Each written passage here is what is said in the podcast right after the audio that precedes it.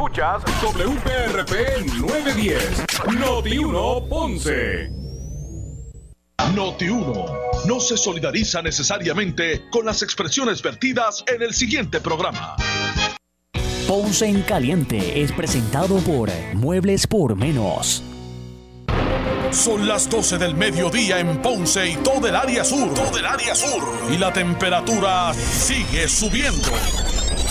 Luis José Moura ya está listo para discutir y analizar los temas del momento con los protagonistas de la noticia. Es hora de escuchar Ponce en Caliente por Notiuno 910. Bueno, saludos a todos, muy buenas tardes, bienvenidos. Soy Luis José Moura. Esto es Ponce en Caliente. Usted me escucha por aquí por Noti1, eh, analizando los temas de interés general en Puerto Rico, siempre relacionando los mismos con nuestra región. Así que bienvenidos todos a este espacio de Ponce en Caliente. Hoy es eh, lunes, lunes 16 de agosto del año 2021. Así que gracias a todos los que nos acompañan en esta edición de hoy del programa Ponce en Caliente a través de Noti1. Así que eh, gracias a todos por su, eh, por su eh, audiencia en el día de hoy. Bueno, y miren, acabo, de, acabo de tomar conocimiento realmente eh, sentado aquí, estoy en el, estudio de, de Noti1 en Ponce, donde origino eh, este espacio, ¿verdad? De lunes a viernes. Y, y, me acabo de sentar y tenía varias cosas establecidas para, para el programa en el día de hoy, pero eh, yo, yo realmente pues eh, no estoy tan, durante las horas del día que estoy haciendo tantas cosas, pues no estoy tan eh, no tengo tanto acceso, no estoy pendiente a, mis redes sociales, ¿verdad? A, la, a, la, a Facebook, no, no tanto, estoy más metido en las cosas de, de, la emisora, ¿verdad? Eh, y, este, y acabo de tener conocimiento eh, en este momento del fallecimiento del periodista, el profesor José Elías Torres. Eh, y, wow, imagínense el, el, golpetazo, ¿verdad? Una persona que, que un, periodista, periodista activo de, de la envergadura de, del profesor José Elías Torres, eh, que uno las, las veces pues las últimas veces que coincidimos pues es una persona pues que está verdad uno uno a veces no se ve tanto por, por los compromisos de trabajo que todos tenemos eh, pero las últimas veces que uno compartió lo vio, ¿verdad? Una persona saludable, una persona eh, todavía en su en su peak de su carrera, por decirlo así, ¿verdad? En su en su, su momento, siempre él a la vanguardia y, ¿verdad? De lo que es la la, la profesión. Eh, y así que no deja de, de uno, realmente les confieso que desconozco eh, realmente el, porque le estoy hablando ya sinceramente me acabo de enterar ahora mismo cuando me senté aquí. Y este realmente desconozco la, las razones pero sí pues me han confirmado el, el fallecimiento, fallecimiento de, del periodista José el profesor José Elías Torres. Eh, no cabe duda que eh, la prensa en Puerto Rico porque no voy a hablar de las no voy a hablar de las comunicaciones voy a hablar de la prensa del periodismo en Puerto Rico pues ha perdido una gran figura, uno de sus mayores exponentes ¿verdad? activos, porque continuaba activo a través de su medio, de eh, WPAB, eh, que obviamente pues ha representado, eh, ha representado pues desde su, desde su trabajo, ¿verdad? Como, como per periodista, pues eh, lo que muchos han perdido. La profesión ha cambiado tanto, ha evolucionado, no, no necesariamente a veces se evoluciona o se, o se va a otro, a otro nivel para mejorar. Yo pienso que la clase periodista en Puerto Rico tiene que sentarse y evaluar en grande, a grandes rasgos hacia dónde quiere ir, seguir dirigiendo, ¿verdad? Como, como gremio. Así que una de esas figuras pues que mantenía el, el nivel en términos de, de, lo que era su lo que ha sido su trayectoria, pues no cabe duda que eh, es el profesor José Elías Torres. Así que eh, no cabe duda que, el periodismo pues ha perdido uno de sus grandes exponentes y no porque eh, se diga por, ¿verdad? Por, por, porque uno lo conoce, uno lo seguía, eh, sino porque él lo demostró con su, con su trayectoria. Así que no cabe duda que, que es una, una gran pérdida a nombre, en mi nombre y el de toda mi familia mi nombre y el de toda mi familia, eh, el, nuestro más sentido pésame a la familia, amigos del profesor José Elías Torres, a la, a la familia de WPAB, que también representó eh, el profesor, eh, pues también nuestro, nuestro más sentido pésame. Así que quería ¿verdad? Eh, tenía que, eh, mencionarlo porque, porque, wow, no cabe duda que para muchos de nosotros estoy seguro que es un, ¿verdad? Un, un, jamaquión, por lo que digo, no era, que yo, ¿verdad? Por lo menos que yo sepa. O sea, no era una persona que yo sepa, no era, ¿verdad? No es que él estaba hace tantos tiempos así con unas enfermedades, no sé, no, eso no, uno lo escuchaba, uno siempre lo había con su misma, lo escuchaba en la mañana con su misma vitalidad, su estilo eh, único eh, y, pues uno como que jamás piensa, ¿verdad? Que, esas cosas nos pueden pasar. Eh, realmente no, no, puedo dar información de, de la causa ni, ni, otras porque en este momento las desconozco. Les confieso que hace solo un, Hace, hace muy poco pues me enteré del, del asunto. Así que no cabe duda que que nos pone, no, nos debemos poner a reflexionar.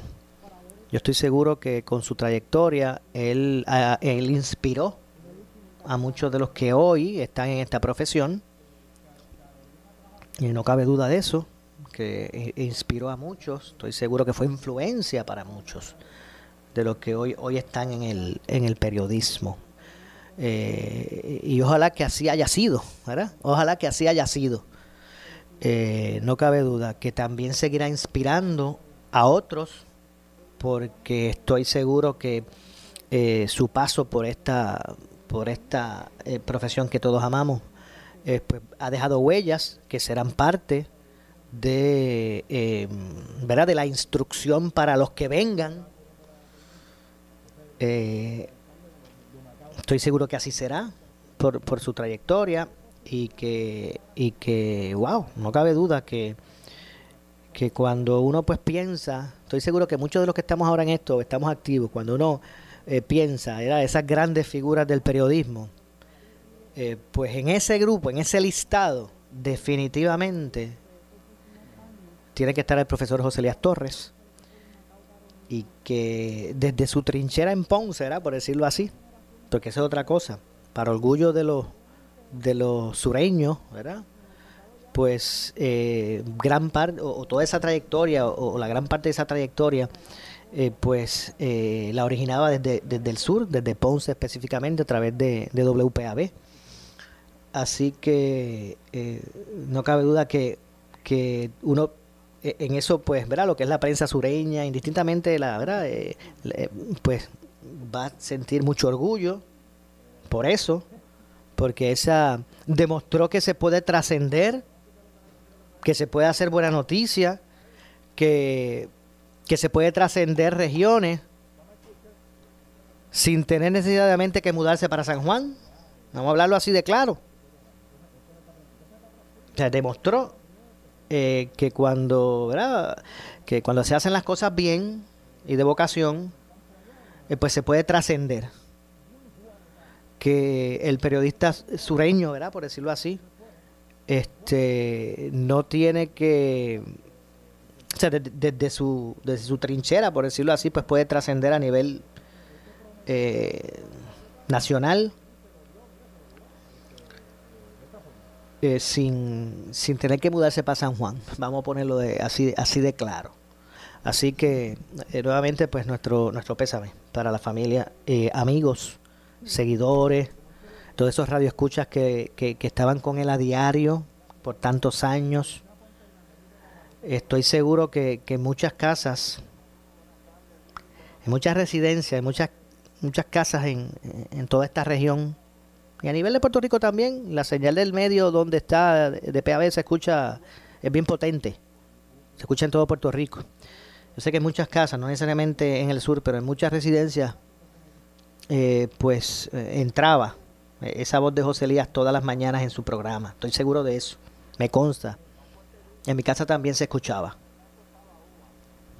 Así que, así que pues el, el, el pésame eh, para la familia, seguidores, amigos, compañeros, colegas del profesor José Elías Torres. Así que, eh, como digo, pues inspiró a muchos, nos inspiró, nos inspiró a muchos eh, con su, ¿verdad? por su trabajo, hizo unas aportaciones extraordinarias. Eh, no se limitaba su influencia, ¿verdad? Y cuando digo influencia no era por era por su por su trabajo, su influencia no se limitaba a una región. Eh, interrogó, confrontó, fiscalizó eh, a las grandes figuras de este país. Eh, los políticos de turno, los que duraron más o los que duraron poco, los que hoy están, los que ya no están, los que se recuerda a uno de ellos por su paso que trascendió y los que no, ya ni los recordamos porque fuera, fue inocua su, su paso por el servicio público, todos esas todos ellos, todos ellos tuvieron que tuvieron que, que, visitar PAB, ¿verdad? Para entrevistarse con, con José Elías porque porque así, así, era. Era este parte, ¿verdad? De lo que parte importante del periodismo en Puerto Rico. Así que todo eso tuvieron que pasar por por ese, esa, esa, e, e, e, esas preguntas incisivas con contenido, porque una, una de las cosas que, que también, y una de las cosas que, que, que, debe aportar a los, a los demás, a los, que se, a los que siguen en esto y a los que pretenden eh, estar en el periodismo, eh, pues eh, es que no los espacios no, no, no, se llenan por llenarse, no, no, es ocupar un espacio al aire. No es ocupar el espacio que te asignan, es que trascienda. Que esa hora, esas dos horas, esa media hora, esa intervención, pues tenga contenido, tenga sustancia, se haga noticia. No es este ocupar un espacio por ocuparlo. Así que, y de eso, pues, yo cátedra. Eh, el profesor José Elías Torres, eh, que, que ese lado de educador lo amo mucho, por eso por eso hoy mismo lo, no, no, necesariamente lo llamamos el periodista José, Luis, eh, José Torres, lo es, siempre, bueno, fue, fue este ejemplo de lo que debe ser un periodista, pero yo estoy seguro que le gustaba más que le dijeran profesor, el profesor José Elías Torres, ¿verdad? Porque esa, esa parte de su ¿verdad? De, de, de, su ser, pues yo estoy seguro que él lo, lo, lo, amaba mucho, disfrutaba mucho. Así que, wow, no cabe duda de eh, lo que ha trascendido. Así que yo estoy seguro que en muchos hogares va a hacer falta. En la mañana, tempranito, esa, esa voz. Eh, y no solamente haciendo referencia ¿verdad? a lo que lo que pueda representar el, el tono de su voz, sino el trabajo que realizaba a diario a través de la colega eh, WPAB.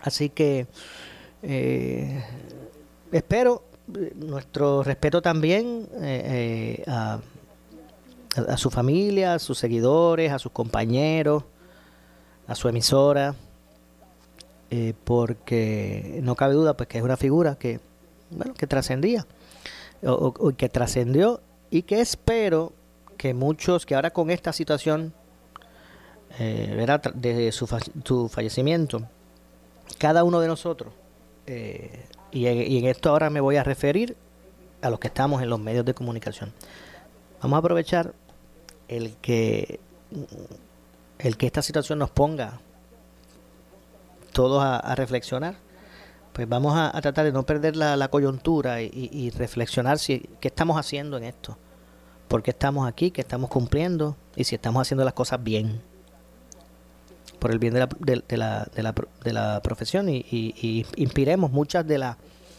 de las cualidades que como profesional eh, pues siempre mostró eh, el profesor José Elías Torres eh, y que pues pongámonos a reflexionar que también para eso siga aportando hasta en ese este momento tan triste, ¿verdad? Y, y, un momento que, que, todos vamos a pasar, esto es parte de, de, haber nacido, ¿verdad? Esto es parte de hacer, el, eh, eh, la muerte es parte de eso.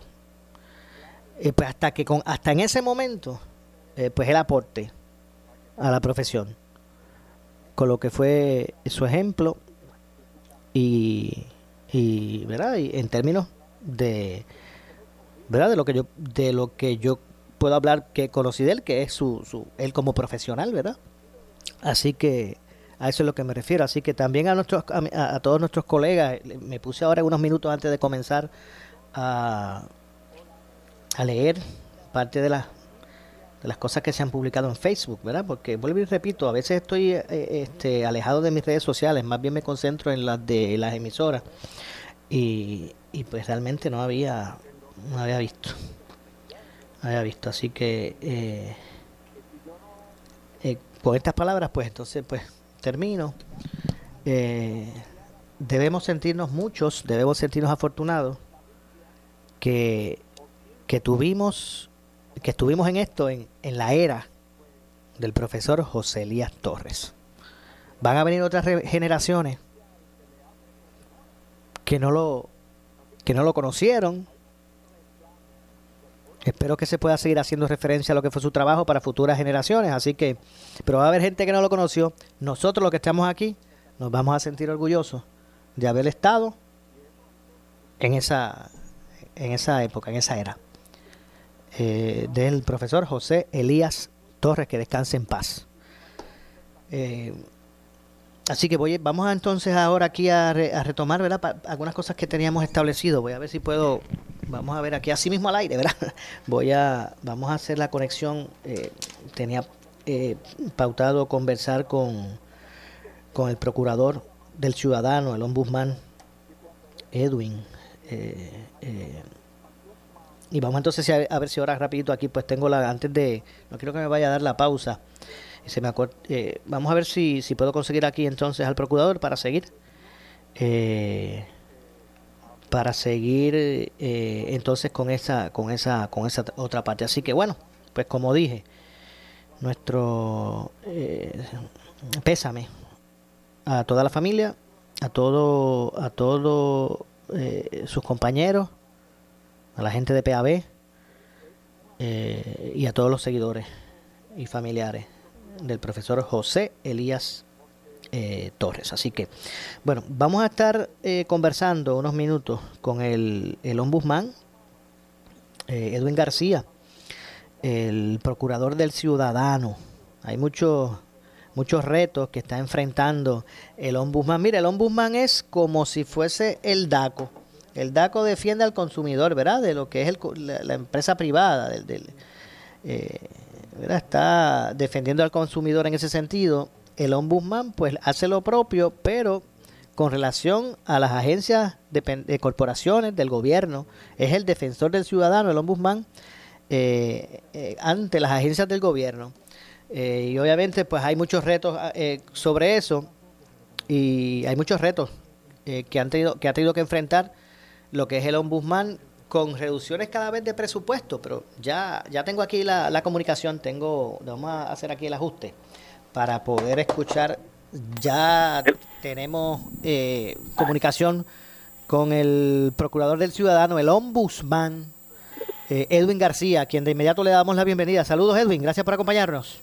Saludos Maura para ti, para todos los amigos que te sintonizan día tras día.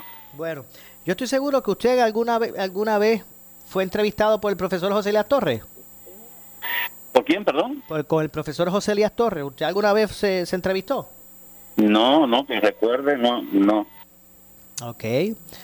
Pues nada, y disculpe que le traiga eso así de momento, no tiene que ver con lo que íbamos a hablar, pero es que de momento al em-, empezar el programa tuve que obviar lo que tenía provisto porque eh, esta figura, que es un gran periodista eh, nuestro, pues, pues me enteré que acaba de fallecer o que falleció. Ah, sí. Así que eh, eso me, me... a su familia. Claro que sí, me trastocó el, lo que es el, el, programa. Ah. eh, Edwin, eh, ombudsman, son muchos los retos, cada vez son más en una oficina que me parece que, ¿verdad? Que, que, realiza una labor importante eh, para el ciudadano, lo, lo, lo, defiende, lo protege, lo ayuda en cuanto al, a los servicios que, deben recibir los ciudadanos del gobierno y sus dependencias. Cada vez es menos el presupuesto del ombudsman. ¿Usted hizo una petición para que eh, se aumente el presupuesto? ¿En qué está eso o cuál es la situación? Pues mira, eh, Maura, nosotros habíamos hecho una petición para que el presupuesto de la oficina fuese aumentado de 3.132.000 a 3 millones eh, 896 mil dólares aproximadamente, eh, que es más o menos un presupuesto razonable, no el mejor, pero razonable dentro de la estrechez económica que vive Puerto Rico, o por lo menos la estrechez económica que hay en el presupuesto, no necesariamente Puerto Rico. Y de esa solicitud se nos eh, aumentó la cantidad de 512 mil dólares, pero es importante mencionar que la partida de retiro que está incluida en el presupuesto de esta y de cada una de las agencias del gobierno de Puerto Rico, en el caso nuestro, es de aproximadamente 460 mil. Así es que si fuéramos a evaluar cuál es nuestro presupuesto real, básicamente el que podemos utilizar, porque el de retiro es una, un, pago que se le hace directamente a retiro, a finales del año eh, fiscal. Y en ese aspecto eh, tengo que señalarte eh, que sería de aproximadamente 3.1, 3.2 millones de dólares, un poquito menos, 3.1 millones de dólares. En términos de personal, esta es una oficina que usualmente contaba con 90 empleados en algún momento bajo la administración de la entonces procuradora Iris Miriam Ruiz, cuando Carlos López estuvo aquí. En algún momento hubo hasta 120 empleados y hoy eh, la, la cantidad de empleados laborando para la oficina es de aproximadamente 58. Eh, en el presupuesto, eh, lo que se nos aprobó de aumento sí es para atender el nombramiento de dos procuradores adicionales. Bueno, eran tres. El, procurador de pequeños negocios, eh, que es el señor Ignacio Rivera, Sánchez, perdón, y de igual manera, ya él trabajaba como interino en la oficina, así es que se nombró en la posición eh, de procurador de pequeños negocios. Falta todavía el nombramiento de las otras dos procuradurías y el personal de apoyo para cada uno de estos procuradores, pero ciertamente cuando comparamos que la cantidad de gente que laboraba para la oficina era de 90 versus los 58 que tenemos ahora y los que vamos a nombrar, pues escasamente no vamos a pasar de 70 empleados, así que sigue seguimos estando por debajo de aproximadamente 20 empleados que laboraban hace algunos 10 años atrás y de eh, más de eh, 50 empleados que laboraban aproximadamente para el 2008-2007 aproximadamente. Por otro lado, esta era una oficina que no tenía prácticamente un solo vehículo, un, un solo vehículo para transportación cuando había reuniones en diferentes lugares y una guagua tipo van. Así que en el presupuesto logramos la asignación para tres vehículos y de una reprogramación dos vehículos adicionales que eh, nos permitirán asignarle a cada una de las regiones por lo menos un vehículo para que puedan hacer sus gestiones. Hoy precisamente llegaron dos de esos de esos vehículos. Eh, así que lo que tú planteas en términos del presupuesto todavía sigue siendo limitado eh, y, francamente cuando uno se enfrenta a la estructura de gobierno, cuando uno se enfrenta, y vamos a ponerlo de esta manera, el presupuesto del gobierno de Puerto Rico es de 10 mil 100 millones de dólares aproximadamente, 1.132 si la mente no me traiciona, eh, y el presupuesto nuestro, nuestro, es de escasamente 3 millones. Edwin, disculpe un momento, disculpe, ¿puedes mantener un momentito en línea? Es que me tengo que hacer una pausa. Claro que eh, sí. Y obviamente pues hay unos temas importantes que no quiero que se me queden en, en esta conversación, así que déjeme hacer una pausa, regresamos de inmediato. Esto es Ponce en Caliente. En breve le echamos más leña al fuego en Ponce en Caliente por Notiuno 910. Queremos que tus planes continúen. Aprovecha el préstamo desde 5 mil hasta 40 mil dólares desde un 3.50% APR. Para en una emergencia poderte ayudar, remodelar, turistear y para regresar a estudiar. ¿Estás listo? Nosotros también. Solicita hoy mismo en copjuanadías.com o comunícate al 837-2575 Juan Díaz o al 580-0043 Coto Laurel. Condiciones aplican. Acciones y depósitos asegurados por COSEC hasta 250 mil dólares, no por agencia federal. Más detalles en la sucursal. Somos Noti 1630. Noti 1630. Primera fiscalizando. Noti 1630 presenta un resumen de las noticias que están impactando a Puerto Rico ahora. Buenas tardes, señores. Soy Luis Dalmau Domínguez y ustedes escuchan Noti 1630 Primera fiscalizando. Última hora 1231. El representante del Partido Popular Democrático, Ángel Matos, dice en el programa Sin Miedo que le preocupa, oigan esto, el rápido repunte del coronavirus en la isla y principalmente la propagación de la variante Delta. Intervienen Alex Delgado y, y el senador Carmelo Ríos. Volver a la idea original sin el tumbe de convertir el centro de convenciones en un hospital por la Guardia Nacional. Lo que pasa que énfasis en el tumbe, porque la primera vez que iban para encima, creo que era alguien que lo que hacía era cortar grama, que de repente quería ser proveedor de servicios hospitalarios, eso hay que evitarlo.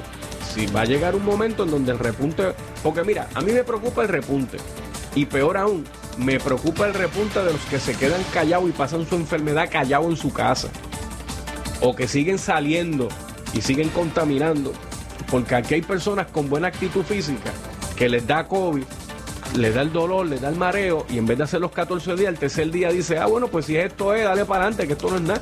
Y usted es tan peligroso como uno vacunado. ¿sí? O sea, y yo lamento decir esto, el COVID no se acabó. El ni COVID se acabará. ni se acabará. Es que no se va a acabar nunca. Noti 1, última hora, 12.32. De inmediato, señores, a la sala de redacción, Rafael Rafi Jiménez con el compañero Jerry Rodríguez. Adelante, Jerry. Gracias compañeros, saludos a la audiencia. Tengo conmigo al presidente de la Asociación de Hospitales, licenciado Jaime Pla. Bienvenido a Noti una vez más, licenciado. Ay, muchas gracias, un placer estar con ustedes. Licenciado, nos llega información acerca de que el Hospital IMA San Pablo de Bayamón en este momento no tiene camas disponibles para lo que es enfermos de COVID-19. ¿Tiene usted información que nos confirme en efecto eso? Eh, información específica del hospital eh, no la tengo, pero eh, hay muchos hospitales que primero se han estado llenando de, pacientes de COVID en el área de Mayagüez y Aguadilla. Sé que hay muchos pacientes y obviamente en el área metropolitana, que es el sitio donde más pacientes tenemos, que incluye el área de Bayamón, de San Juan y Carolina hay muchos pacientes, así que no tengo duda de que hay, eh, eh hospitales que puede que tengan eh, más pacientes de los que habían planificado tener. Tú sabes que muchos hospitales abrieron secciones específicamente de COVID, que el, requisito básico de abrirlas era para poderlos tener a todos en un mismo sitio, ¿verdad? Pero no significa que no tengan campos. eh, puede que no tengan camas en esa área que habían planificado atender todos los pacientes de COVID porque ha habido eh, más pacientes de lo que esperábamos y creo que van a venir más todavía porque esto sigue subiendo de manera eh, un tanto alarmante, ¿verdad? Las cifras de pacientes que están siendo hospitalizados en las últimas dos semanas. Licenciado. Ah, Quiere decir entonces que estamos quedándonos cortos de camas para pacientes de COVID. Y le pregunto esto porque en un principio se decía que donde esté ¿verdad? Eh, hospitalizado un paciente de COVID, ese cuarto tiene que, entre otras cosas, tener presión negativa. Bueno, se hicieron cuartos de presión negativa porque eran, eran, eran eh, al principio eran más, eh, se determinó que eran más seguros.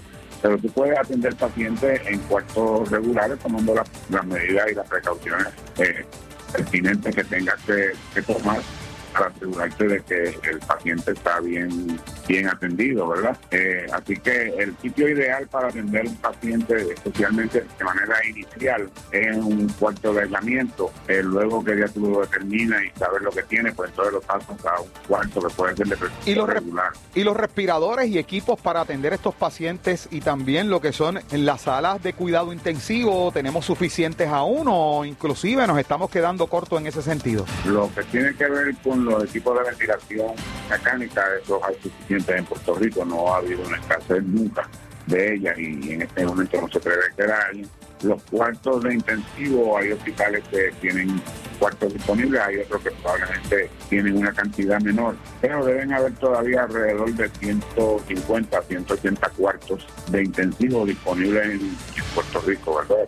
Y puede haber una área que tenga menos cuartos que otra y es algo que estamos le pedimos al departamento de salud precisamente hoy que nos enviara un informe que ya nos enviaban antes más detallado para nosotros poder monitorear específicamente esta información que tú me estás pidiendo. Conforme a lo que usted nos deja saber con relación a que hospitales que ya la cantidad de espacios que habían previsto para enfermos de COVID ya se terminó y tienen que habilitar nuevos espacios y esto en varios hospitales como usted nos dice, ¿usted cree que se deba entonces poner en vigor mayores restricciones ante este repunte? Bueno, esa es una conversación que vamos a tener que tener eh, prontamente si, es- si esta curva no sea plana, ¿verdad? Porque realmente cuando miramos las acciones de vacunación que son bien importantes y que yo creo que el gobernador está correcto en decir que, que de apostar a que la, eso es lo que va a con- a contener al final la pandemia. Es posible que sea una actividad de más largo plazo por la manera en que estamos vacunando personas y tengamos que quizás si esto sigue subiendo, tener que considerar unas acciones más punitivas, entre comillas, de hacer algunas cosas más drásticas, de, de pedir un aforo más, pequeño, de controlar la cantidad de horas que la gente va a estar en la calle, eh, mirar si los sábados y los domingos queremos hacer lo mismo que hacemos durante la semana. Tenemos que, eh, si se nos complica eso, tenemos que tomar decisiones más drásticas. Y yo creo que todo el mundo está en alerta con relación a esto, incluyendo el gobernador. Bueno, pues muchas gracias al licenciado Jaime Pla, presidente de la Asociación de Hospitales, por haber estado con nosotros. Pase excelente día. Igual. Noti 1 continúa. Nadie te da más noticias que Noti 1630. 630. Primera fiscalizando. Ya estamos de vuelta con el gobernador de la radio, Luis Enrique Falú, en el escándalo del día por Noti 1630. Bueno, y sonó la alarma del regreso a clases y la querrás posponer cada mañana para quedarte pegado en tu nuevo matres de la fábrica de matres Global. No te duermas con su oferta extendida. Aprovecha un triple descuento de 50%, 25%, 11.5% en la línea Body Comfort ortopédica con hasta 15 años de garantía incluida. Recibe tu matres a la puerta de tu hogar gratis y sin intermediarios. Además, matres ortopédicos desde 99 dólares. Oferta válida hasta el 17 de agosto en sus 19 tiendas, incluyendo su nueva tienda en Guayama. En breve le echamos más leña al fuego en Ponce en Caliente por Noti 910. Sonó la alarma del regreso a clases y la querrás posponer cada mañana para quedarte pegado en tu nuevo matres de la fábrica de matres Global. No te duermas con su oferta extendida. Aprovecha un triple descuento de 50%, 25%, 11.5% en la línea Body Comfort ortopédica con hasta 15 años de garantía incluida. Recibe tu matres a la puerta de tu hogar gratis y sin intermediarios. Además, matres ortopédicos desde 99 dólares. Oferta válida hasta el 17 de agosto en sus 19 tiendas, incluyendo su nueva tienda en Guayama en el Molino Shopping Center. Pregunta por sus programas de financiamiento, disponible hasta 60 meses, 0% APR o compra hasta 3 mil dólares y llévate la mercancía en la web a tu casa sin verificación de crédito. Globalmatres.com 787-837-9000 787-837-9000 ¿Qué buscas? Muebles en seres o matrices. Muebles por menos lo tiene, sin necesidad de crédito y con pagos mensuales bajísimos. Una gran cantidad de mercancía lista para entrega inmediata. Gabinetes en PVC, alacenas y barras para que tu cocina se vea nítida. Además, salas, cuartos y comedores a precios que le gustan a tu bolsillo. Échale un vistazo a lo nuevo en Muebles por Menos, Salinas Villalba y Ponce, carretera 14 frente al cementerio. Visita su página de internet. El área sur está que quema. Continuamos con Luis José Moura y Ponce en Caliente por el 910 de tu radio. Bueno, estamos de regreso. Estamos de regreso. Continuamos nuestra conversación con el ombudsman Edwin eh, García, eh, con quien estábamos conversando previo a la pausa de varios temas. Iniciamos con el asunto del presupuesto. Y obviamente eso pues también es algo que, eh, pues me imagino que es un asunto que se va a continuar dialogando en términos de, de poder seguir teniendo más garras para, para, la labor que está haciendo el, el, ombudsman. pero le pregunto, Edwin, este, ¿usted está visitando municipios, está haciendo acuerdos con municipios? Eh, ¿Hacia dónde se dirige en ese sentido el, el ombudsman? Pues mira, eh, concluyendo el pensamiento que estaba eh, señalándote inicialmente, eh, lo que iba a señalar es que con un presupuesto de cerca de 3 millones 100 mil dólares tenemos que enfrentarnos al presupuesto del gobierno estatal que es de 10 mil millones de dólares porque es precisamente a todas esas agencias de, del Ejecutivo las que nos enfrentamos en defensa del ciudadano. Así que con 3 millones nos tenemos que enfrentar a 10 mil millones de dólares, que es el poder de las agencias del Ejecutivo. En términos de qué estamos haciendo, nosotros hemos visitado al momento 22 municipios que nos han abierto sus puertas para que nosotros vayamos a orientarles con relación a los servicios que ofrece la oficina del ombudsman. Eh, en efecto, cuando vamos a esos municipios llevamos un acuerdo de colaboración o se lo enviamos antes que el alcalde o la alcaldesa tiene la facultad de eh, firmar o de no hacerlo al día de hoy. De esos 22 municipios hay tres que aún no han firmado el acuerdo de colaboración. Entiendo que es el municipio de Cagua, el municipio de, de Cataño y, y otro que se me escapa a la memoria en este momento, pero por lo menos esos dos no han firmado los acuerdos de colaboración. Ciertamente no es una obligación hacerlo y de igual manera nosotros no tenemos jurisdicción sobre los gobiernos municipales, pero sí queremos ofrecerles nuestros servicios y que aún indistintamente de si tienen o no firmados o quieran firmar el acuerdo de colaboración, nosotros vamos a estar siempre en la disposición de ayudarles en aquello que nos soliciten. Y de igual manera, al día de hoy, ya hemos visitado a las 140 agencias que más o menos tiene el gobierno, eh, la mitad de ellas, cerca de 70 agencias de gobierno, así es que en lo que queda de aquí a diciembre debemos estar visitando aproximadamente 30 agencias adicionales. Hay algunas, en el caso de la Policía de Puerto Rico, el Departamento de Transportación y Obras Públicas, Seguridad Pública, que se nos ha hecho un poquito complicado eh, la, reunión eh, y esperamos que ahora en lo que queda de agosto podamos tener esas tres reuniones que para nosotros son muy importantes, incluyendo también la reunión con el COR 3 para verificar y para cotejar eh, al momento que eh, desembolsos ha hecho FEMA a estas agencias, especialmente lo que tiene que ver con el Departamento de Transportación y Obras Públicas, Recursos Naturales, etcétera. Así que estamos en ese proceso, llegando a los jefes de agencia, llegando a los secretarios del gabinete, llegando a los alcaldes y alcaldesas, de manera que podamos tener una coordinación en todo el sentido de la palabra para que entendamos que hay un solo gobierno, no hay 140 gobiernos, somos un solo gobierno eh, que tiene la responsabilidad de llevarle el mejor servicio posible al ciudadano. Y para eso es importante que esa interacción entre las agencias de gobierno eh, sea efectiva y que se crea en ella y que las personas que dirigen en efecto esas agencias así lo crean y que lo puedan eh, poner en práctica todos los días. Entiendo. Así que en ese sentido, pues mientras eh, más acuerdos de colaboración existan, pues obviamente es mucho más fácil eh, poder asegurar eh, que, se, que se mantengan los estándares, digo yo, de calidad, ¿verdad? En, en- en servicio al- a la gente, al pueblo. To- Totalmente, inclusive lo mismo estamos haciendo con el resto de las procuradurías, donde ya hemos hecho dos reuniones. y estamos ahora el día 20, debemos estar sometiendo un plan de trabajo las diferentes procuradurías para discutirlo, porque entendemos también que nosotros debemos trabajar de forma coordinada, aunque las otras procuradurías son del Ejecutivo y nosotras del Legislativo, la realidad es que muchos de los problemas que llegan, de los reclamos que llegan a esas procuradurías, en muchos de ellos nosotros podemos incidir y viceversa. Y lo que queremos es que el ciudadano esté bien atendido en la medida que yo tenga una buena comunicación con la Procuradora de Asuntos de la Mujer, la del envejeciente, la del paciente, el defensor de las personas con impedimentos, el del veterano.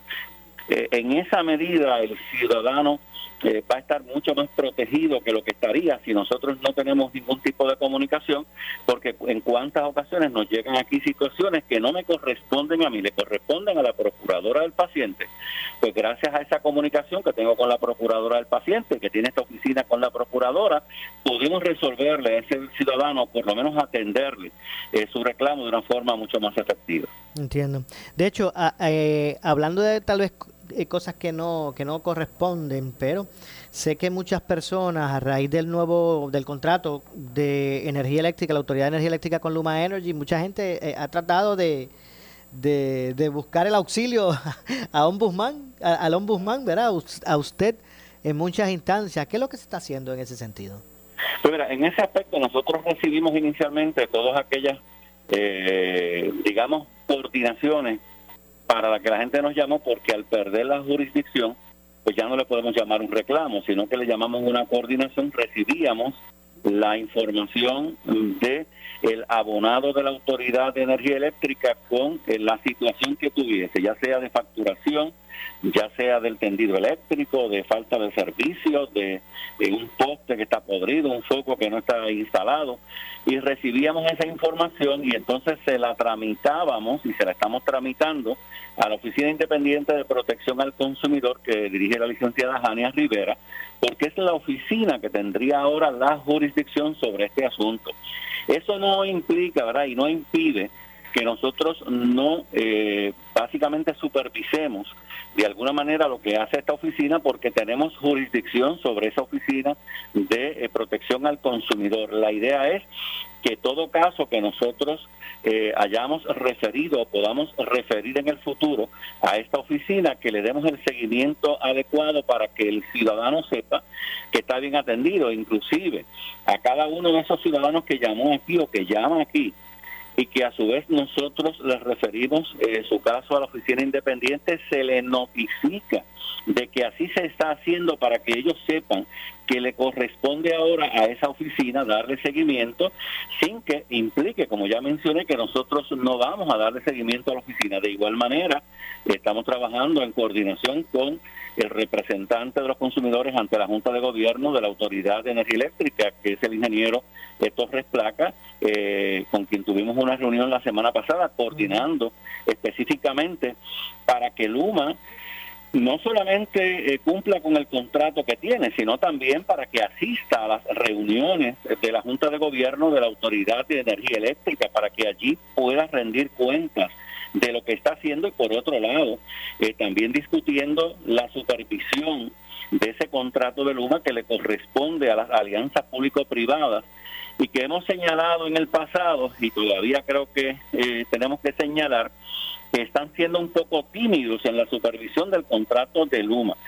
Responde a esas alianzas andar, como digo yo, con una lupa gigante mirando ese contrato para que si en efecto Luma no es efectivo, se tomen las medidas pertinentes y que si lo es, de igual forma, eh, se le pueda comunicar al pueblo de Puerto Rico que en esas métricas que se supone eh, que Luma habrá de cumplir está siendo exitoso y si no lo está, que se tomen también las medidas correspondientes. Entiendo. Entonces, eh, sigue siendo sigue siendo, ¿verdad? Eh, la- la- las utilidades, este, lo que es la energía, lo que es el acueducto, las, eh, lo- lo- los aspectos, ¿verdad? De, de mayor queja de ciudadanos. Mira, siguen siendo, pero precisamente eh, a raíz de la pandemia, agencias como Hacienda, Departamento del Trabajo, ya están ocupando posiciones, eh, a veces uno, a veces dos, tres, cuatro, en los reclamos que hace el ciudadano de aquellos que no han sido atendidos en los pasados meses, ya sea en el pago de los incentivos o ya sea en el cobro del PUA o del desempleo.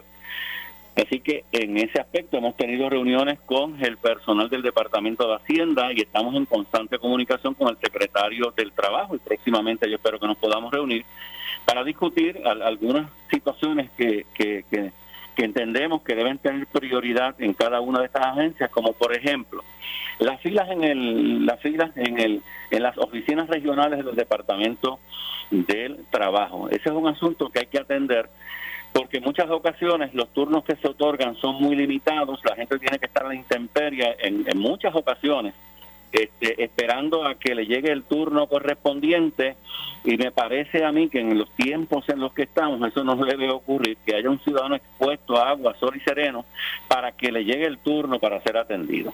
Y, y en muchas ocasiones, ¿sabe? Esto es como los médicos, que a veces uno pierde la cita o pierde el turno y ahora tiene que esperar hasta el final.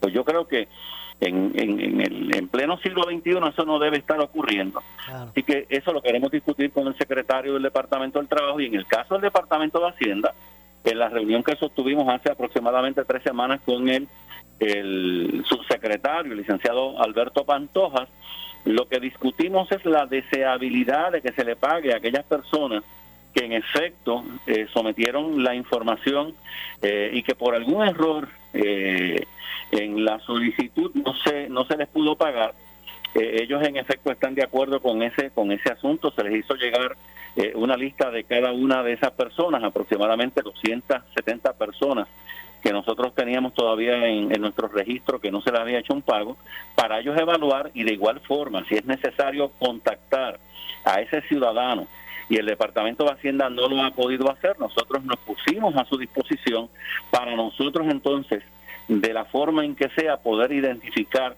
a ese ciudadano y que en efecto se le pueda pagar. Así es que eh, esas agencias que de ordinario no estaban en el tope, como era la Autoridad de Energía Eléctrica, la Autoridad de Acueductos y Alcantarillados, ahora lo están eh, precisamente y me imagino yo que durante, durante los próximos cinco o seis meses, mientras todavía haya personas que no hayan recibido los incentivos, los pagos por desempleo y PUA correspondientes. Bueno, eh, muchas gracias Edwin por estar con nosotros. Vamos a coordinar más adelante eh, para poder ver, este, sentarnos y dialogar estos temas de, forma, más amplia. Gracias. Pues muchas gracias. Igualmente, muchas gracias al procurador del ciudadano, el ombudsman Edwin eh, García. Vamos a hacer la pausa, regresamos con el segmento final. Soy Luis José Moura. Esto es Ponce en Caliente. En breve le echamos más leña al fuego en Ponce en Caliente por Notiuno 910. ¿Qué buscas? Muebles en seres o matrices. Muebles por menos lo tiene. Sin necesidad de crédito y con pagos mensuales bajísimos. Una gran cantidad de mercancía lista para entrega inmediata. Gabinetes en PVC, alacenas y barras para que tu cocina se vea nítida. Además, salas, cuartos y comedores. A precios que le gustan a tu bolsillo. Échale un vistazo a lo nuevo en Muebles por menos. Salinas Villalba y Ponce. Carretera 14 frente al cementerio. Visita su página de internet. El área sur está que quema. Continuamos con Luis José Moura y Ponce en Caliente por el 910 de tu radio. Bueno, estamos de regreso ya en nuestro segmento final. Soy Luis José Moura. Esto es Ponce en Caliente, por aquí por Noti1. Bueno, les recordamos que a partir de este miércoles, a, partir de este próximo miércoles, estaremos en nuevo horario de lunes a viernes a las 6 de la tarde aquí en Ponce en Caliente. ¿Ok? Así que mire, haga sus ajustes. Eh, obviamente a partir del miércoles pues también le damos la bienvenida, aprovechamos para darle la bienvenida. Eh, quien se une como parte de nuestra programación, estará siendo parte de los recursos, estos, estos talentos y grandes eh, recursos que Noti1 pues agrupa para fortalecer su programación. Eh, el analista Luis Dávila Colón estará entonces de 12 a 2 a partir del miércoles 18, eh, de 12 a 2. Eh, por aquí por Noti 1. Así que nosotros estaremos en nuevo horario a las 6 de la tarde con más análisis de los temas de interés en Puerto Rico. Siempre, ¿verdad? Relacionando todos esos temas con lo que es nuestra región unos ajustes de formato para que pues se, ajusten a esa hora y eh, usted pues eh, siempre pues eh, tenga la información necesaria para que pueda hacer sus propias conclusiones de los temas de interés en, en Puerto Rico. No cabe duda que este espacio que se origina precisamente desde el sur, desde Ponce específicamente, en los estudios de Noti1 en Ponce son eh, muestra del compromiso que también tiene unos Radio Group y Noti1 con esta región, porque para Noti1 el sur también existe y se ha creado por más, hace más de, de, cinco años este, este espacio aquí, originado desde Ponce, para que pues se atiendan los temas eh, de interés que, que ocurren en Puerto Rico, ¿verdad? Eh, pero siempre relacionándolos con nuestra región, que también tiene sus particularidades, su idiosincrasia, su manera de pensar y eh, unos elementos distintos que hacen nos hacen tener una perspectiva eh, a veces distinta, como pasa con otras con otras regiones. Así que estaremos aquí de lunes a viernes a partir del miércoles desde las 6 de la tarde, de 6 a 7 eh, aquí en el programa Ponce en Caliente. Así que de paso pues le damos la bienvenida eh, a Luis, a, Luis Dávila Colón, que estará entonces de 12 a 2 en, aquí en Noti 1. Así que se sigue fortaleciendo la programación de Noti 1, no cabe duda que eh, se trabaja a diario para mejorar esa propuesta que tiene Noti 1 para para todo el país, ¿verdad? Para, para toda nuestra audiencia. Así que eh, a partir del, del, miércoles pues estaremos entonces en ese horario de eh, las 6 eh, de la tarde. Así que luego, de, luego de la pausa estarán los compañeros del programa Ante la Justicia. Así que no, no, no, nos resta tiempo para más. Simplemente pues queríamos también pues hacer hacer eh, constancia de ese recordatorio de que estaremos entonces en nuevo horario a partir de las, del, del miércoles, de este miércoles 18, eh, ahora a las 6 eh, de la tarde. Se sigue transformando para que se ajuste a las necesidades de nuestra audiencia la programación de la cadena de noticias Noti1. Así que seguiremos seguiremos con más eh, aquí en Ponce en Caliente, eh, ¿verdad? originando precisamente desde el sur de Puerto Rico y adelantando pues todos los temas eh, que nos competen como región. Así que gracias por acompañarnos. Soy Luis José Moura. Regreso mañana con más. No se retiren porque tras la pausa ante la justicia. Tengan todos muy buenas tardes. Ponce en Caliente fue traído a ustedes por Muebles por Menos. Escuchas WPRP 910, Noti 1 Ponce. Noti 1 no se solidariza necesariamente con las expresiones vertidas en el siguiente programa.